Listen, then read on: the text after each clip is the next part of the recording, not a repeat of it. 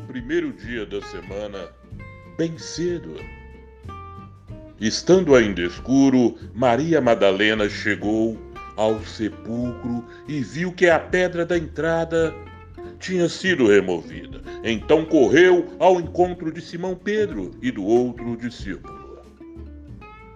Aquele a quem Jesus amava, e disse: Tiraram o Senhor do sepulcro e não sabemos onde o colocaram. Pedro e o outro discípulo saíram e foram para o sepulcro. Os dois corriam, mas o outro discípulo foi mais rápido que Pedro e chegou primeiro ao sepulcro.